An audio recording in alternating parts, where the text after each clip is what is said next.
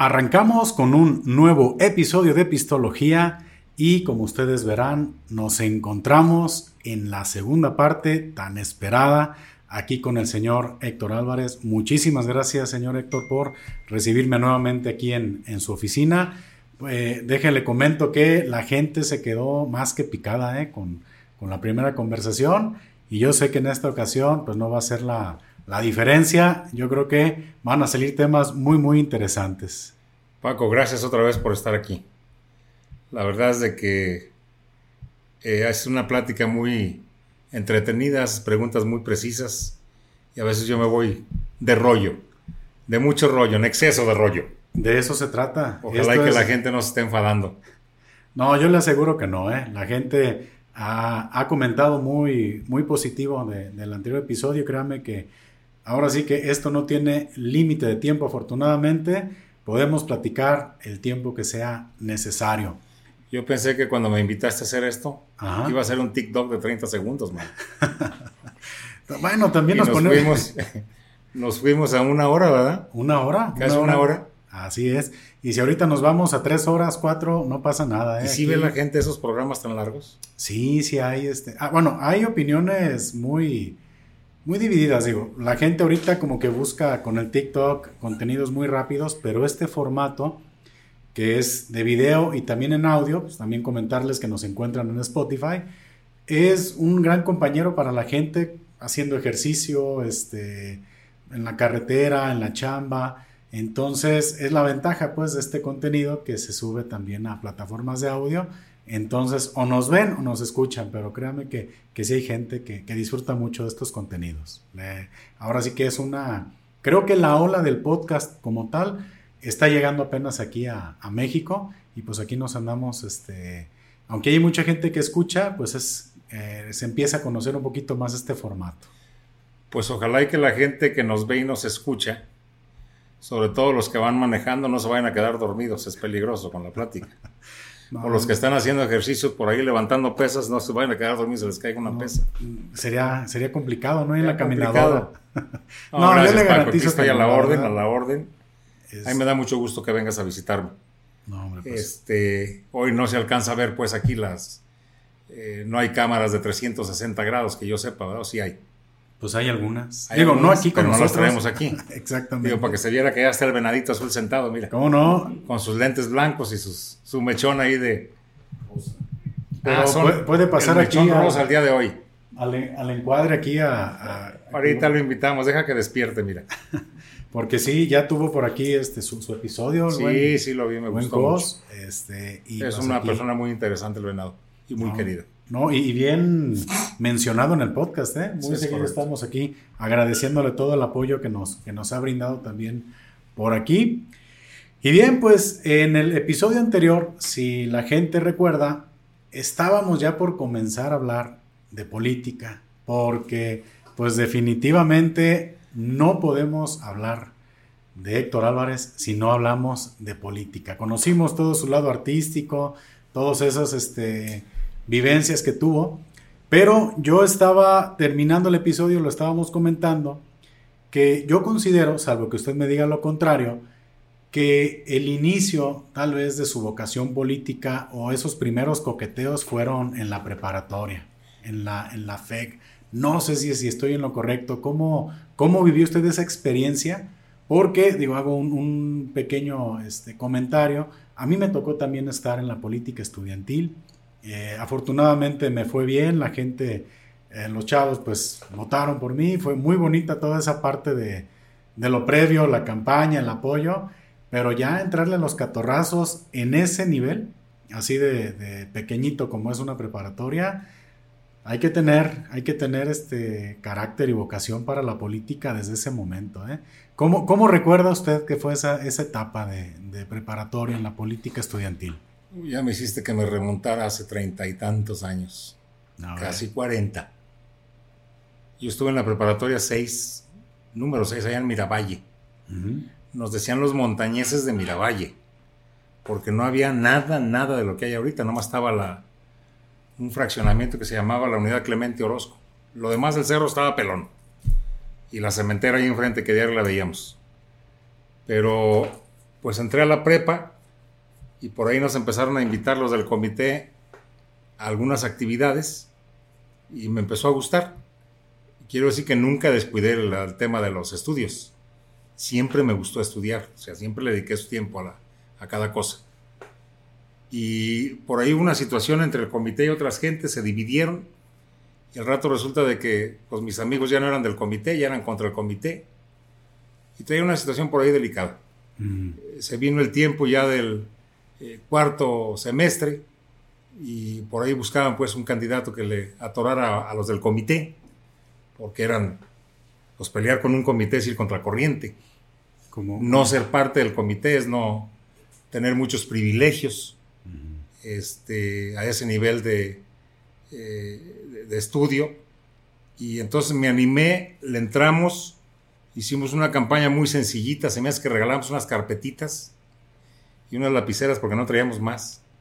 No había lonas, no había nada y era contra el comité.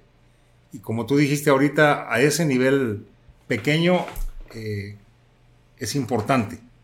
Es importante porque en aquel tiempo los catorrazos estaban duros, muy duros, y más cuando ibas contra el comité. Entonces nos organizamos en una campañita ahí muy modesta, creo que éramos como 1200 alumnos en ese tiempo. Yo traía un equiponón de trabajo, siempre lo he traído. Este, y si mal no recuerdo, de mil, mil alumnas y alumnos pasaditas a cifra que votaron, les ganamos 970 a 30. Entonces fue una experiencia muy agradable, mucho, muy agradable, con un gran porcentaje de aceptación de los estudiantes en muy buenos términos con el director, con el secretario general, este, con el oficial mayor, con todos en muy buenos términos. Logramos pues salir nuestro periodo ahí, salir la preparatoria con buenas calificaciones. El hecho de que hayamos andado pues en la grilla estudiantil no significaba eh, ni andar pidiendo derechos a exámenes, ni andar pidiendo calificaciones. Siempre nos gustó estudiar. Creo que por ahí empecé. Empecé con la pues con esa inclinación hacia, hacia la política. Y bueno, ya en la facultad pues ya fue más, más complicado, ahí los grupos estaban mucho más duros, mucho más pesados, estaba muy complicado. Eran... La facultad de administración. Todavía era cuando estaba la FEG, ¿verdad? Seguía siendo FEG. Ahí me tocó, cuando estuve en la preparatoria, me tocó el, el que fue después rector, eh, Raúl Padilla, el presidente de la, de la FEG. Y cuando estuve en la facultad, ya no me acuerdo ni quién fue el presidente. No recuerdo, no recuerdo. Este, Horacio García Pérez. Horacio García Pérez, ya me acordé. Que después se hizo un partido político por ahí y se perdió. Este, en la facultad no, de plan no le entré. Sí me dediqué a estudiar, me gustaba estudiar. Saqué pues la carrera y luego ya habíamos eh, terminado en lo que yo estuve estudiando en la facultad, trabajé en Ban Rural cinco años, en la oficina de programación y presupuesto. Me tocaba ver los presupuestos y los programas de operación de tres estados en aquel tiempo. Este, mi padre también se jubiló del Banco de, Crédito Rural. Él empezó en el agropecuario y terminó en el Banco de Crédito Rural. Entonces, el mismo año que me jubilo, que el mismo año que, se, que, termino mi carrera, este, pido mi liquidación en el banco y me caso con Patricia, la que soy mi, mi mujer, en el mismo año. Oh, mire. Este, y después de ahí nos dedicamos a la, liquidación que me dieron en el banco, la invertí en una siembra, en una parcela que renté para sembrar maíz elotero. Entonces diario estaba a dos horas de distancia la parcela, era de riego. Diario nos íbamos mi mujer y yo en un bochito un bochito como 74, 75, que le decíamos la lancha. Ok. Porque estaba mal de la dirección el carajo carro y en la carretera parecía lancha el carro, pero así nos íbamos todos los días. Ok.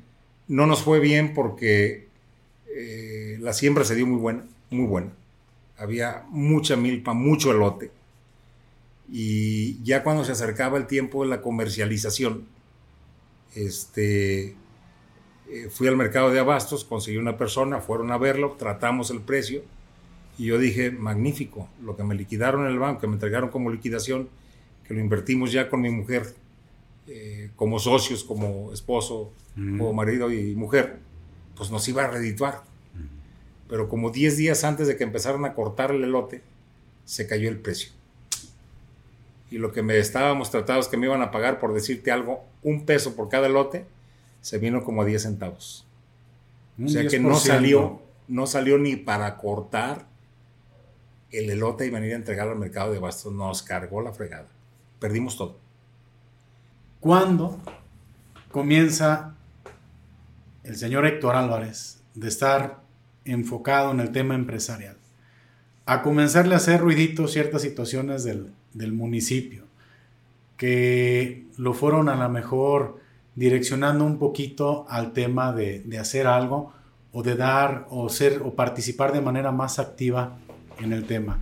Yo en su libro de Sobreviviendo, sí es sobreviviendo a base de huevos, ¿verdad? Sí.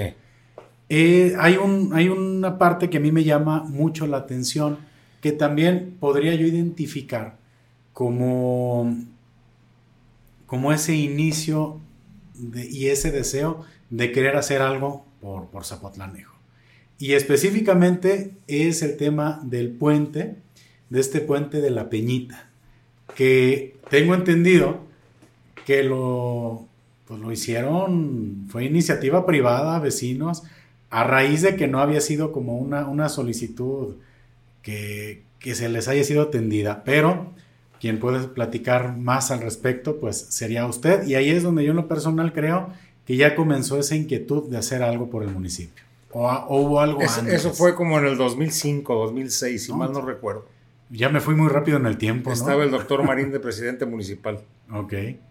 Este, pero mucho antes de eso, mucho antes de eso, yo creo que desde desde que llegamos aquí a Zapotlanejo, a los dos, tres años que nos empezamos a estabilizar económicamente, este, me empezaron a visitar eh, maestros o maestras de las escuelas de las comunidades, a pedir apoyo para algunas cosas. Yo me involucré mucho con el tema de la educación y yo creo que con el apoyo de mi mujer, de mis hijos, en ese tiempecito yo creo que hasta la fecha, porque lo seguimos haciendo. Nomás lo seguimos haciendo de manera muy discreta, de bajo perfil. Yo creo que hemos apoyado unas 30 o 40 escuelas del municipio. En algunas hicimos baños completos, desde abajo, porque nos encontramos en aquel tiempo escuelas como una de los platos, por ejemplo, en que había dos maestras viviendo en un cuarto y en el mismo cuarto hacían del baño, en el mismo cuarto lavaban su ropa, en el mismo cuarto cocinaban, una cuestión brutal. Dos mujeres. A ella le hicimos su baño completo. Le hicimos su lavadero, su regadera, su baño completito. Este, en muchas escuelas hicimos baños porque no había baños. A muchas escuelas les regalamos pintura y involucrábamos a las mamás, a los niños que pusieran a pintar sus salones, que pusieran a pintar la fachada. En muchas escuelas llevamos electricistas para que renovaran las redes eléctricas porque no había o sí había cables, pero estaban pelones, había cortos por todos lados. Hay una escuela que se me quedó muy grabada aquí en la ciudad perdida precisamente. Ahí hice un salón completo. A la gente ya ni se acuerda, ya se les olvidó. Completito un salón ahí en la escuela, la primaria de la ciudad perdida. Completo, desde abajo hasta arriba. Había una directora que me visitaba mucho, me convenció. En ese tiempo andábamos levantando la nave industrial de donde tenemos la fábrica y de aquí sacamos ladrillos, sacamos de cemento, sacamos varilla, sacamos las vigas porque tiene bóveda, no es un salón de teja ni de lámina. Y hicimos el salón completo en la ciudad perdida. Ya se le olvidó a la gente. Este, entonces siempre me gustó ayudar. El tema del puentecito, el famoso puente amarillo, le pusieron los amigos, pues es aquí en la avenida Zapotlanejo y la calle Naranjos, poquito antes de Naranjos, por ahí en donde está la colonia de los maestros ese puente, no había puente, era una bajada. Entonces, en tiempo de lluvias, pues subía dos metros el agua, pues por donde chingados pasabas. Y yo me acuerdo que en aquel tiempo, a, tiras y jalones, la gente logró convencer al entonces presidente municipal de que hiciera el puente. Pero luego resultó con que le estaban pidiendo ahí un porcentaje, no sé qué chingados pedían ahí. Y vinieron conmigo los vecinos de ahí, y otros amigos nos juntamos este, un puente que tenían presupuestado en 300 mil pesos. Pues es un puentecito. Un puentecito. Bueno, para nosotros era un puentezote. y es un puente que sigue resolviendo. Y entonces nos juntamos con la gente y yo le invertí tantito ahí. Nos salió en menos de la mitad. Pero lo más interesante es que la gente se involucró. Y un proyecto que tenían de duración, un proyecto que tenían programada la duración de la obra de dos meses y medio, lo sacamos en 10 días. Pero así era el montonal de gente que fue a ayudarnos. Nos prestaron máquinas, todo, todo, todo, todo. Compramos nomás el material. En 10 días la gente ya estaba pasando por encima. Ahí está el puente. No se lo ha llevado el agua. Ni se lo va a llevar. Y fue un proyecto... Nosotros hicimos todo. Fue muy incómodo, ¿no? Para la administración. Bueno, cuando no tienes la capacidad o la sensibilidad de entender que a la gente hay que resolverle los problemas cuando lo ocupan, este, pues es cuando la ciudadanía o los ciudadanos a veces toman acciones muy concretas y muy contundentes como esa acción que tomamos nosotros como ciudadanos. Yo entonces todavía ni por aquí me pasaba el que me fuera a meter yo de manera formal a la política. Entonces, siempre hemos estado muy involucrados con eso, te digo, no nos ha pesado en lo más mínimo compartir lo poco o mucho que nos ha dado nuestra empresa con la gente. Y lo hemos hecho de corazón. Siempre lo hemos hecho. Y lo seguimos haciendo. Nada más que ahora ya de muy bajo perfil. Porque, pues, es eh, entendible, es entendible que haya un celo, un celo eh, por parte de la actual autoridad que no, no se observa que anden muy bien. No han tenido la capacidad ni la visión para entender que los apotlanejenses ocupan atención en el momento, no cuando se le ocurra al funcionario. Lo seguimos haciendo. Se sigue, se sigue apoyando. Seguimos apoyando, de bajo perfil. ¿Cómo, es que Acción Nacional en este caso, o cómo se da el, tema para su primer candidatura? Eh, a raíz de esa actividad o siguieron habiendo acciones que llamaron la atención del partido y dijeron pues vamos a platicar con don Héctor este, y cómo es que le hace a usted clic la idea de, en algún momento pues entrarle, entrarle a alguna candidatura presidencial. Lo que pasa es que había muchas irregularidades en ese tiempo. Muchas irregularidades gobernaba el PRI. Este, y entró a gobernar el PRI después de que estuvo gobernando, no recuerdo si tres o cuatro periodos el PAN. Pero en el último periodo cometieron muchos errores. Muchos errores. La gente se los cobró.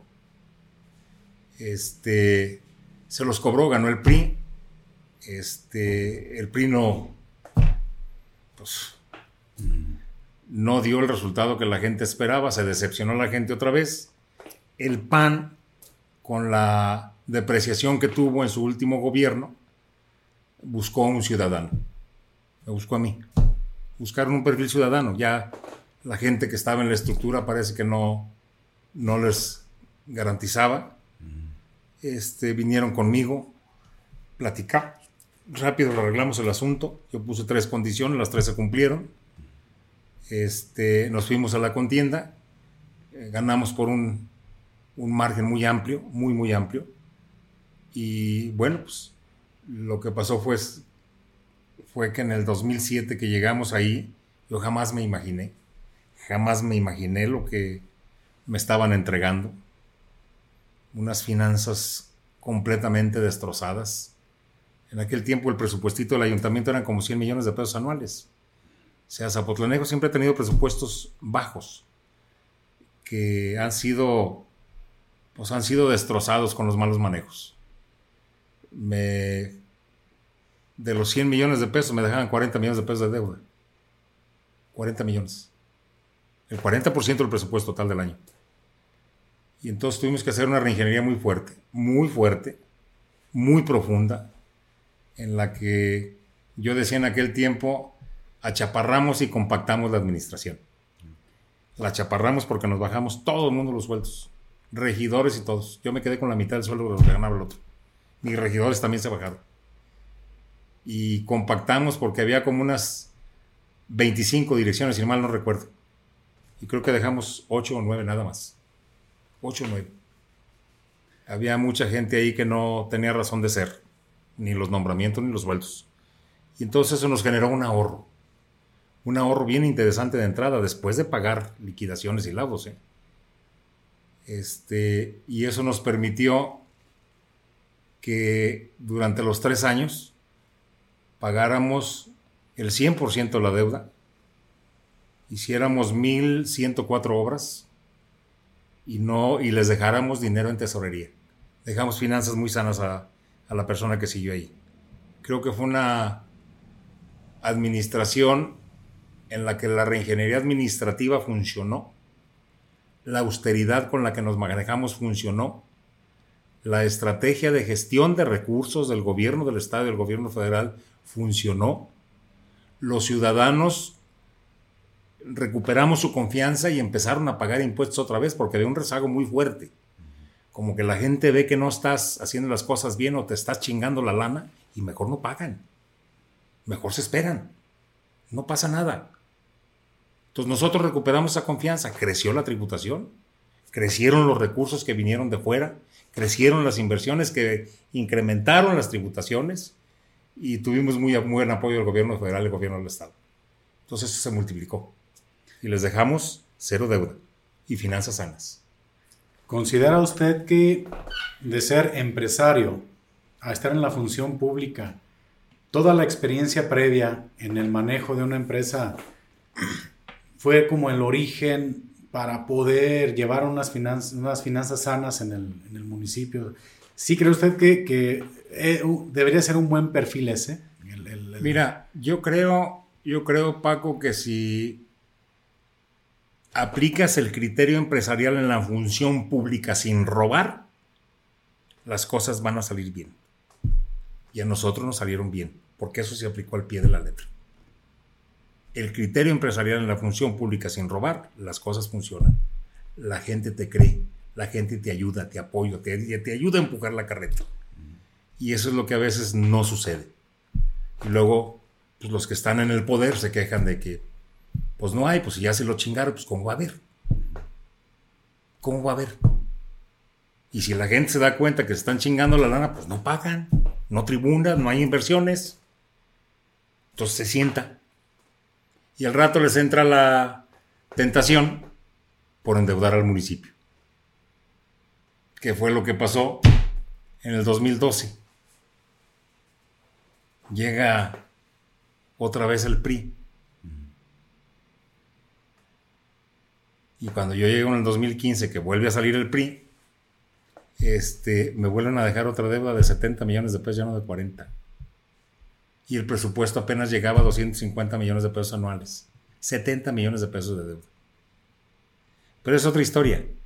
Yo del 2007 al 2009 salí bien de aquí, luego me pidieron por ahí que si quería ser diputado, dije, pues órale. Y me dan un distrito donde eran 18 municipios, el más alejado éramos Zapotlanejo. Pues le echamos trancazos por todos lados. Caminamos mucho en la campaña. Este, y logramos recuperar, porque en ese entonces también el distrito lo tenía un, un diputado del PRI. Estaban durísimos, durísimos. Y nos tocó ganar por un buen margen, por un buen margen de votos. La gente creyó, confió y me respaldaba pues los resultados que traíamos en Zapotlanejo. Y nos fuimos al Congreso del Estado, por el PAN también. Parece, leyendo también algunos este, capítulos de, de su libro, para ese momento en la Diputación, usted me corrige si estoy equivocado, ¿ya había habido una fractura en el municipio con el, con el partido? ¿O había este, o estaba todo, todo este, en el tema, porque sí, sí me llamó mucho la atención ese, ese capítulo y es, creo que ya para ese momento ya había habido algunas diferencias. No sé si nos gusta platicar algo al, respecto. Lo que pasa es que con los que dirigían el PAN en aquel tiempo en el municipio desde 2007, eh, tuvimos experiencias desde la llegada. Diferencias porque yo les pedí, antes de aceptar la candidatura, que tendría que ser candidato independiente, candidato único, porque pues, ahí manejan cosillas raras, meten dos candidatos y te engañan y le da la gana al otro cuando controlan el partido. Les dije que yo iba a escoger a mi equipo de regidoras y regidores y que yo iba a escoger a mi equipo de trabajo del ayuntamiento. ¿Sí me explico, verdad? Sí. Entonces, no quedamos muy bien ahí. Nosotros sacamos el proyecto. Y cuando llega otra vez en el 2008, eh, casi 2009 para la contienda eh, otra vez en el estado, en los municipios, este, vienen y me dicen que pues que me daban las gracias, pero que seguían ellos. Y a ver, a ver, si nomás te lo prestamos.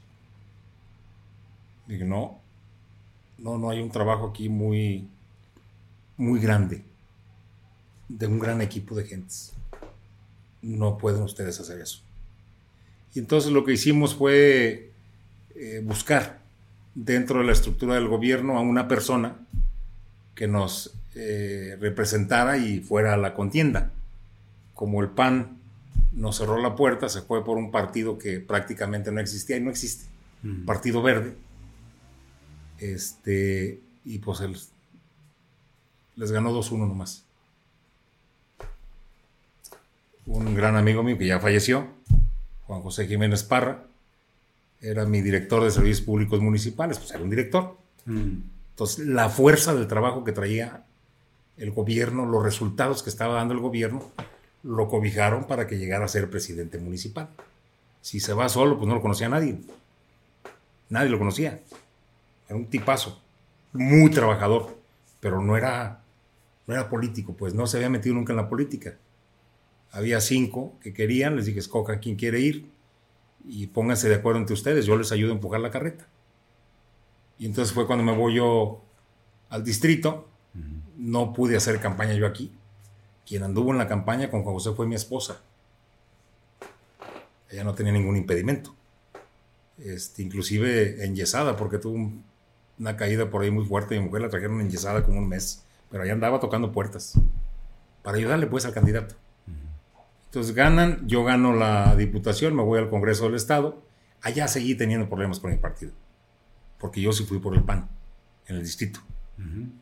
este, allá sí, tú, ahí, ahí seguí, teniendo, seguí teniendo problemas fuertes, al grado de que al año y medio, casi a los dos años de estar en funciones, me expulsaron del partido porque tuve algunas situaciones por ahí con algunos de los dirigentes no me presté algunas cosas que querían hacer tampoco en el Congreso, nunca me les dejé. Me tocó eh, presenciar el trabajo de tres coordinadores de la bancada en el tiempo que yo estuve. Tres coordinadores. Y con ninguno no me presté a lo que querían hacer. Nunca me presté. Entonces yo me dediqué a hacer mi trabajo, a defender a mi municipio, a defender a mi distrito, a defender a mi gente hacer todo lo que más se pudiera desde el Congreso del Estado y hubo algunos resultados interesantes por ahí. Interesantes que todavía el día de hoy este, se siguen poniendo en práctica. Yo ya ni me acuerdo, pero hay, hay dos iniciativas de ley que son, son mías. La cadena de la cadena de custodia de la escena de un crimen, la reforma que se hizo a la ley, esa es mía. Ah, esa es de mi oficina del Congreso la, la, iniciativa de ley para proteger la cadena productiva agave, tequila, leche, esa también es mía. Una propuesta mía que aprobaron todos mis compañeras y compañeros diputados. Este, importantísima porque ahí se empezó a combatir la adulteración.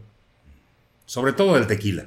De la leche nos siguen dando la misma agua pintada producto que no es leche, que no han acatado, esa es una ley, no lo han acatado.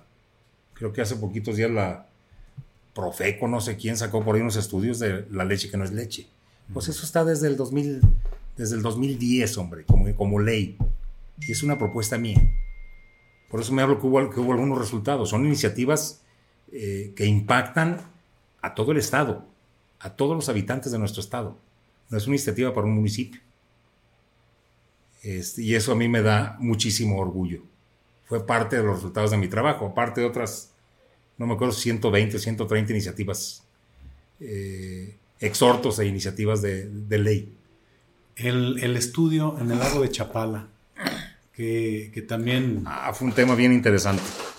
Sí. Un tema bien interesante porque en aquel tiempo a alguien se le ocurrió decir que el pescado del lago de Chapala estaba contaminado con metales pesados. Y se les ocurrió subirlo a algunos medios de comunicación y entonces se cayó todo el mercado del pescado de los pescadores del lago de Chapala. Vinieron conmigo varias eh, agrupaciones, nos pusimos de acuerdo, me presentaron a un maestro, un militar americano que trabajaba en la NASA. Es un científico, investigador que tenía muchos centros de investigación a nivel mundial. No sé si todavía viva ahí en Ajijic. Este, un señor, una, era una institución. Era, él amaba a amaba la laguna de Chapala y alguien que vio que traíamos el tema calientito me dijo, él te va a ayudar. Y entonces platiqué con él, platicamos con los pescadores, nos pusimos de acuerdo y el señor diseñó un estudio de todo el lago de Chapala, lo cuadriculó las 110 mil hectáreas. Y entonces los pescadores pusieron lanchas y pusieron gente para llevar a este señor, a este investigador, a hacer un muestreo como en unos 150 lugares de la laguna, en donde metían anzuelos a diferentes profundidades para pescar animalitos y mandarlos a analizar. Se mandó un lote de pescados a una universidad, creo que fue en Pensilvania, y otro lo hicieron aquí en una en una institución, no me acuerdo cómo se llamaba, del gobierno federal, a tener dos muestras. Y entonces con el tiempo regresaron los resultados de las muestras, demostrando que la gente esta, que subió a pegarle grito en el cielo en los medios de comunicación que el pescado tenía metales pesados, los estudios de la Universidad de Pensilvania, si no mal recuerdo, y de esta universidad de aquí de, de Jalisco, demostraban que no era cierto. Pero además hizo otros estudios el ingeniero científicos también que tuvieron alguna trascendencia, nomás que no tuvieron la difusión suficiente. A alguien no le convino. En esos estudios se demostraba que el agua del lago de Chapala era una, a pesar de las impurezas que trae, era uno de los lagos más limpios de todo el mundo. Así determinaba el estudio de la universidad de allá, comparado con otros lagos, con las mismas características. Entonces hubo algo bien interesante ahí, luego fue en el Congreso, pues ya todos los compañeros invitamos a los pescadores, hicieron una degustación, llevaron carpa, llevaron tilapia, hicieron ceviche, nos invitaron unas tostadas, nos tomaron la foto los medios para que vieran que no estaba envenenado. Por lo menos no azotó nadie ahí, todo estaba sano todo. Después, quién sabe, no, no, pero me imagino que... No, nunca pasó nada, pues fue una mala información y una mala publicación, lo que deterioró fuertemente la economía de los pescadores del lago de Chapala. ¿eh? Simplemente alguien tendencioso con ganas de perjudicar el... Pues, no, se sabe, ¿no? Realmente cómo puede llegar a perjudicar. A veces no entienden esas cosas. No las entiende, pero afectan. Afectan a las gentes. En ese tiempo que me comenta que también hubieron ahí algunas fricciones ya en su periodo como diputado, eh, ese, esa expulsión que comentaba hace un ratito, ¿en qué o en qué tiempo fue de su gestión como diputado? Creo que fue como medio periodo. Entonces, medio periodo lo terminó. Medio periodo. A medio periodo me expulsaron del partido, pero no de la bancada. No les convenía perder el voto de un diputado. Este. Pues sin partido. Al final de cuentas, los partidos son vehículos. Son vehículos para lograr ganar un objetivo, ganar un puesto. En aquel tiempo los panistas decían es que el partido es lo máximo, el partido, no, espérame, manda al partido sin la persona a una contienda a ver qué sucede. Ocupas la persona. Claro. El partido abandera a la persona, pero quien hace que sucedan las cosas es la persona, no es el partido. Yo siempre lo he dicho, es un partido. Y no deja de ser un partido, pero un ser humano es un ser humano. Y siempre será un ser humano. El que piensa es del ser humano. El partido con su banderita no piensa. Bueno, los dirigentes sí piensan. sí piensan a su modo y para su modo. Pero para mí los partidos son vehículos. Son vehículos. Que han sido muchos mal utilizados. Mal encausados. Ve lo que está pasando ahorita por el PRI con el PRI, por ejemplo.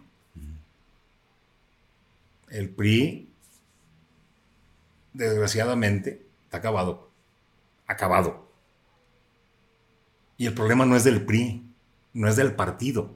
El problema es de las gentes que están adentro del partido. En todos los partidos hay buena gente, ¿eh? hay buenas gentes, pero por unos cuantos pierden todos.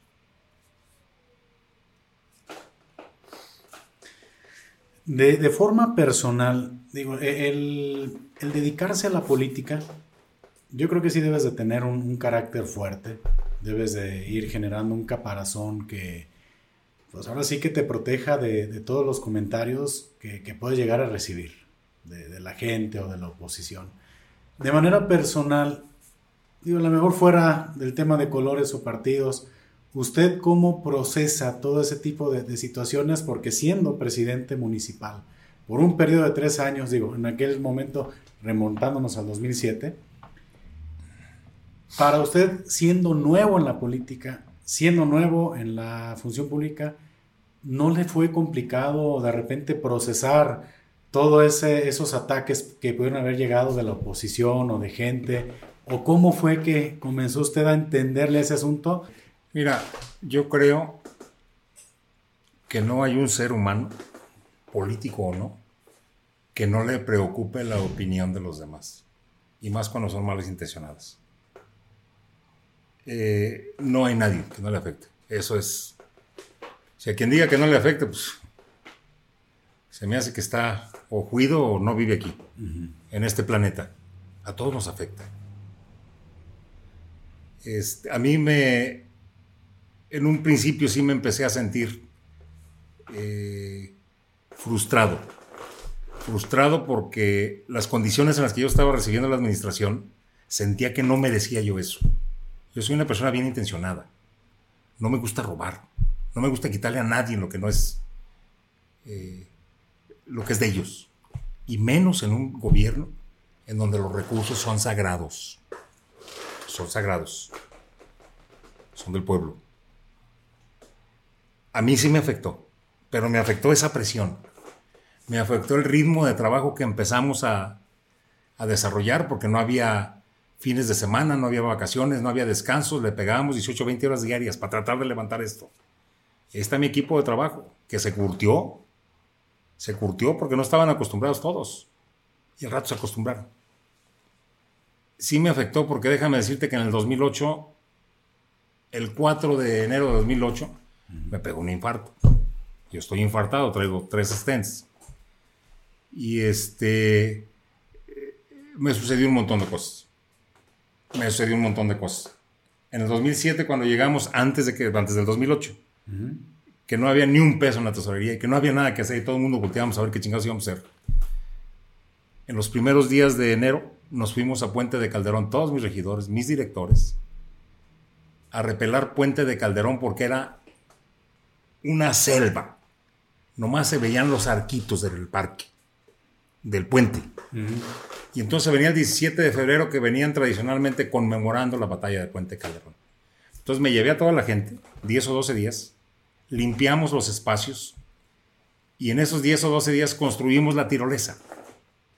Una tirolesa que de costar millón y tantos de pesos en aquel tiempo, este, no sé cómo le hicimos, pero nos regalaron unas torres de Comisión Federal que tenían 50 años abandonadas ahí en Santa Fe, 30 torres.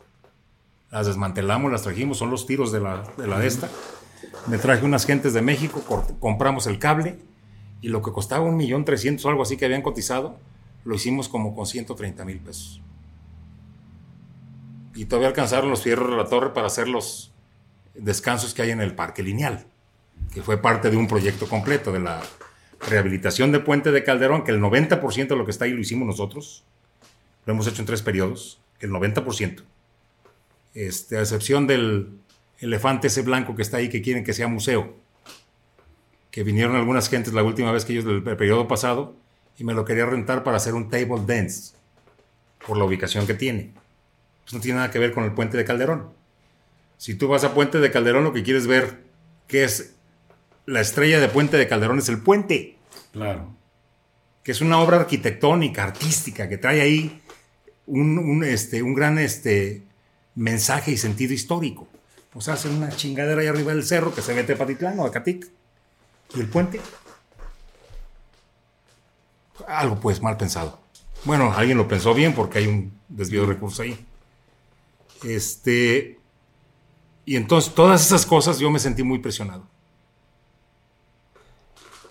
Pasando el 2007, antes de que me infartara en el 2008, pasando lo de Puente de Calderón como a los 15 días, por andar repelando el zacate ahí en Puente de Calderón, sin una protección en las piernas, me entró una, una espina en la rodilla, con una bacteria brasileña. Y me fui al hospital 15 días con mi pierna al doble de su tamaño normal. Venía reventando todos los centros linfáticos, tenía mi pierna muy mal. Yo pensé que me iba a morir. Este, y me la pararon aquí en la ingle 15 días batallándole. La pararon aquí en la ingle, pero los, los especialistas me decían, si te hubiera brincado el estómago, pelas, cabrón, te mueres. Ahí la pararon. Fue una pues, espina. Una espina de una planta que no la pudimos identificar en la pura rodilla y de ahí empezó a caminar la bacteria. Es una bacteria brasileña. Se da un caso en un millón. Me tocó la suerte, fíjate. Y, así como eso, pues me han tocado muchas más cosas que sí me han pegado en, la salud. Traigo una placa en un pie también, una caminata que hicimos por ahí, me rodé en un cerro, checando por ahí un camino que andábamos haciendo. Este, pues ya ni me acuerdo, man. Ya ni me acuerdo. Pero independientemente de eso, de que sí me haya afectado la presión, como tú decías, los comentarios y todo eso, yo me he sentido muy a gusto muy a gusto. A final de cuentas son marcas en tu cuerpo. Marcas de guerra. Marcas en tu cuerpo que te curten, te fortalecen, este, y que no cualquiera trae esas marcas, ¿eh? No cualquiera las trae. Y es el resultado de una preocupación por hacer las cosas bien, de una preocupación por hacer las cosas que la gente quiere, que la gente requiere, que la gente reclama que la gente a la que no han escuchado. Y muchos de esas quejas, reclamos, lo atendimos. Lo atendimos ya después de, de salir del Congreso del Estado, nos fuimos a descansar un rato. En el 2012. Con la frente en alto. Con la frente en alto y con la satisfacción de que cumplimos a cabalidad todas y cada una de las encomiendas que eh, nuestros representados nos, nos dieron en el recorrer cada uno de los municipios del distrito al que yo, al que yo estaba representando en el Congreso. prácticamente fue un periodo del 2007 al 2012 dedicado. Sin parar. Sin parar. Municipio, Congreso. Termina el Congreso y dice, me tomo un, e, en ese momento dijo, ya no quiero saber nada de política, o dijo, no, me espero un poquito, yo quiero continuar. ¿Qué, ¿Qué, fue lo que pasó por su mente en ese momento? Dijo, Mira, lo que pasó, Paco, es que en el 2012 ya a mí me pidieron que fuera por la candidatura a la Diputación Federal. Empecé mi campaña todo muy bien. O sea, yo estaba seguro que iba a ganar. Traía mucho apoyo a la gente. ¿Ya iba por qué partido en ese momento? Por el PAN todavía. Ah, ok, ok, ok. Por el PAN todavía. Había mucha amistad con el entonces gobernador. Ah, muy bien. Y él por ahí, pues quería que le entrara. Este, y entonces, faltando como 30 días para que finalizara la campaña, me pidieron, me pidieron que fuera a coordinar la, la campaña del que entonces era el el candidato al gobierno del Estado por el PAN, don Fernando Guzmán. Con don Fernando yo tuve una amistad desde mucho antes. Eh, la sigo teniendo hoy, aunque hace muchos años que no nos vemos. Un hombre que respeto mucho. Este, y no me la pensé. Y mucha gente, muchos compañeros, todos me dijeron, cabrón, no seas pendejo, ¿y tu diputación? Oye, pero pues la línea, la lealtad, cabrón. La lealtad a la, institución, al, al, partido. Él va a representar al partido. Me dijeron, y si pierde, vas a perder allá. Yo siempre he dicho que la lealtad no tiene precio, Paco. Cuando te debes a alguien, la lealtad es hasta el final, hasta que se acaba la línea, o se acaban las personas. Y eso fue lo que hice. No pensé en perderle mi diputación federal. Hubiera podido haber sido, haber sido diputado federal. Seguro que hubiera sido diputado federal. No me interesó. Me interesó más el amigo. Me interesó más la amistad con el amigo y la lealtad hacia el amigo. Que aparte representaba un partido. Porque era el candidato de un partido. El partido nunca me respetó. Yo sí respeté al partido. Y lo respeté hasta el final. Y perdimos. Perdimos. Entonces, a fuerzas, nos fuimos a la banca, a la sombra, a descansar, a relajarnos, a curarnos las chingadas heridas. Porque salió uno dañado. Sí, salió uno dañado. Sí, ¿cómo no? Y así fue. Así fue. Pero la lealtad no tiene precio. La lealtad no tiene precio. Aunque a veces a quienes les tienes lealtad les vale madre tu lealtad. Te usan. Te usan. Y el día que ya no les sirves, vámonos, el que sigue. Yo no le he hecho ni lo voy a hacer más, nunca. Y mi lealtad siempre ha estado con quien me he comprometido hasta el final. Ya cuando no ves reacción de allá para acá, pues no te queda otra más de que relajarte, tranquilizarte y empezar a ver qué es lo que sigue. ¿Qué es lo que sigue? ¿Y con quién sigue? Porque la lealtad tiene que haber dos. Al que leer el leal. Y al que leer el leal por lo menos debe tener la humildad de estar al pendiente de qué pasa contigo. ¿Qué está sucediendo contigo? Y a veces no sucede así. Con don Fernando quedamos en buenos términos. Yo dije hace rato que la lealtad se termina cuando se acaba la línea, cuando falta la persona. Ahí pues el señor salió de la política, se terminó la línea y quedamos en buenos términos. Fíjese, me llama mucho la atención, señor Héctor, el énfasis que, que, le da ese valor de la lealtad muy importante. Y la pregunta es, ¿sí hay espacio para la lealtad en la política? ¿Sí existe la lealtad? Yo he tenido mis espacios, ¿eh? Y de principio a fin, de principio a fin, en cada proyecto, yo he sido leal. De principio a fin. Si al final del proyecto a quien le eres leal ya no le interesa tu lealtad, es que ya terminó de usarte o de utilizarte. Ya no eres útil. Me imagino que... Ahí se, son palabras, son valores entendidos, pues hay que entenderlo. hay, que entenderlo.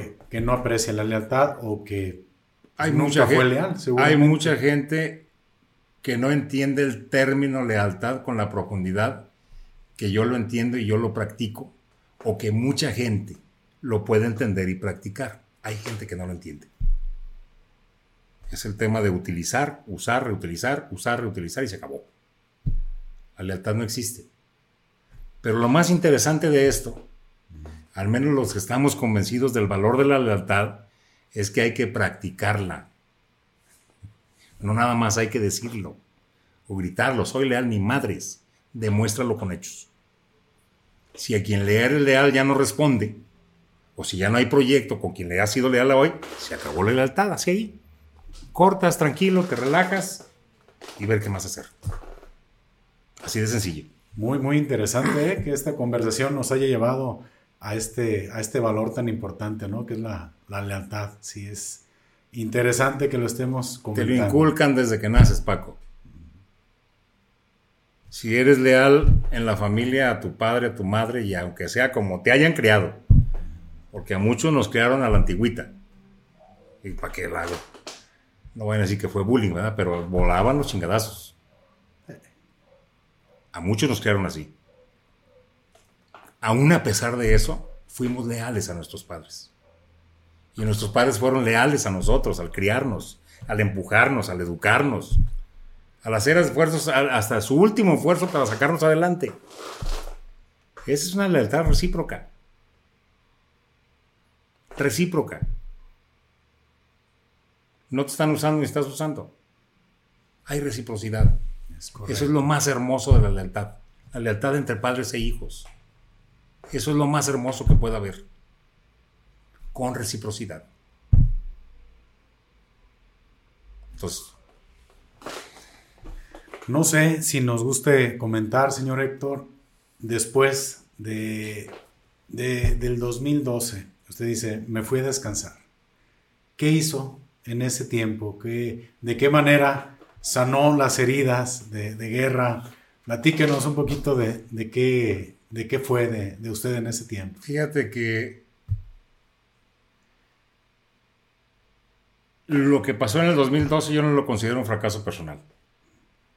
Fue un fracaso de otra persona. Mi error fue no haber atendido los consejos de algunos amigos que me decían, no le entres, atiende tu distrito y sigue tu carrera. Eso es lo que ellos pensaban. Yo, mi, mi sentimiento fuerte en el 2012 fue que alcancé a observar que mucha gente del mismo partido en el que militaba don Fernando el PAN lo traicionaron. Y eso duele. Lo traicionaron. Abiertamente. Y eso duele. Yo no sé si lo dolería a él, a mí me dolió. Ver que los esfuerzos que estábamos haciendo no dieron resultados, porque ya estaba planeado todo. Este, lo que hice fue, por ahí me invitaron a trabajar de trabajador a una explotación de mineral allá por la sierra de Piguamo y me fui dos años, dos años a, recluirme allá en la sierra. Unos lugares hermosos, maravillosos, maravillosos. Aprendí a, a manejar maquinaria pesada de todo tipo. Aprendí el valor, el valor de el compañerismo de gente en un lugar aislado porque está lejos. Hay que caminar mucho, la brecha. Este, el valor de ese compañerismo. Aprendí a platicar con las chachalacas. Hay mucha chachalaca ahí arriba. es cierto. Sí. Las chalacas son unos animales maravillosos, prehistóricos, maravillosos. Son unas aves. Y tienen la gracia de que todos los días, increíble al puro empezar a salir el sol, que empieza a clarear, se mueven de los lugares donde duermen y es un desmadre, todas las barrancas y los cerros, porque hay mucha, hay mucha. Una gritadera. Este, y como a las hora, hora y media de que sale el sol, se callan. Y no las vuelves a ver en todo el día. O sea, su relajo es Saliendo el sol. Sí, se acomodan como que se van a sus lugares para comer, no sé. Y en la noche, al puro meterse el sol. Al puro empezar a oscurecer, también se oye otra vez el relajo de los animales por todos lados. Pero son cientos de animales, ¿eh? Y los ver volar ahí en una barranca de enfrente y aquí en el otro lado el otro lado, se van a acomodar a donde duermen. Una maravilla. Una maravilla. Nos íbamos, me iba de aquí de Zapotlanejo, Piguamo, todos los días a las 5 de la mañana. Manejaba tres horas, llegábamos a trabajar y me regresaba a las seis y media, siete de la noche a Zapotlanejo otra vez durante dos años. Fuimos y venimos. Diario. Una camionetita. Este, a los dos años se acabó el trabajo ahí, me regresé otra vez, me incorporé con con mi mujer otra vez a ayudar aquí en la fábrica, como lo estamos haciendo otra vez nuevamente. Este, por ahí ya, pues ya traían otro desmadre aquí. Estaba gobernando otra vez el PRI, traían al municipio endeudadísimo, broncas con el sindicato, obras sin terminar, deudas por todos lados. Y yo dije, no es posible esto, no es posible que en dos periodos le hayan echado a perder todo lo que hicimos en uno dos periodos se lo echaron todo y le volvieron a dar la vuelta a la administración. Pistólogos y pistólogas, a que no saben que va a haber tercera parte de esta conversación. Dicen que si hay dos, hay tres. Y todavía quedan muchos temas, muchos temas pendientes que hablar aquí con, con don Héctor. Eh, realmente yo sabía perfectamente que un episodio no le iba a hacer justicia ni dos. Entonces estén pendientes de la tercera parte porque vamos a platicar de temas que en esta ocasión no se pudieron hablar, que yo sé que están esperando también escuchar. Y pues nuevamente le agradezco muchísimo, don Héctor, que me haya recibido aquí en su oficina. Muchas gracias por su tiempo, muchas gracias por compartir sus experiencias. Realmente se le agradece demasiado que haya aceptado esta segunda parte y que aparte pues estemos esperando una tercera. Espero que la experiencia para usted esté siendo agradable. Sumamente agradable, Paco. Se acuerda de muchas cosas que ya andaban por ahí en el cajón del olvido. A veces no soy muy preciso en las fechas, se me chispotea, pero son cosas por las que hemos pasado y que nos han dejado marcados de por vida. Yo lo único que le pido a Dios con todas las fuerzas de mi corazón es de que nos permita seguir adelante para tratar de seguir haciendo algunas cosas por ahí que creo que todavía debemos de hacer. Todavía debemos de hacer. Y ustedes no se me duerman. No se me duerman. Si esto les agradó, espero que el próximo les agrade también. Muchísimas gracias. Pues nos despedimos como lo hacemos generalmente. Salud y saludos. Y si no toman, pues tomen. Y si van a tomar, pues no manejen. Hasta la próxima.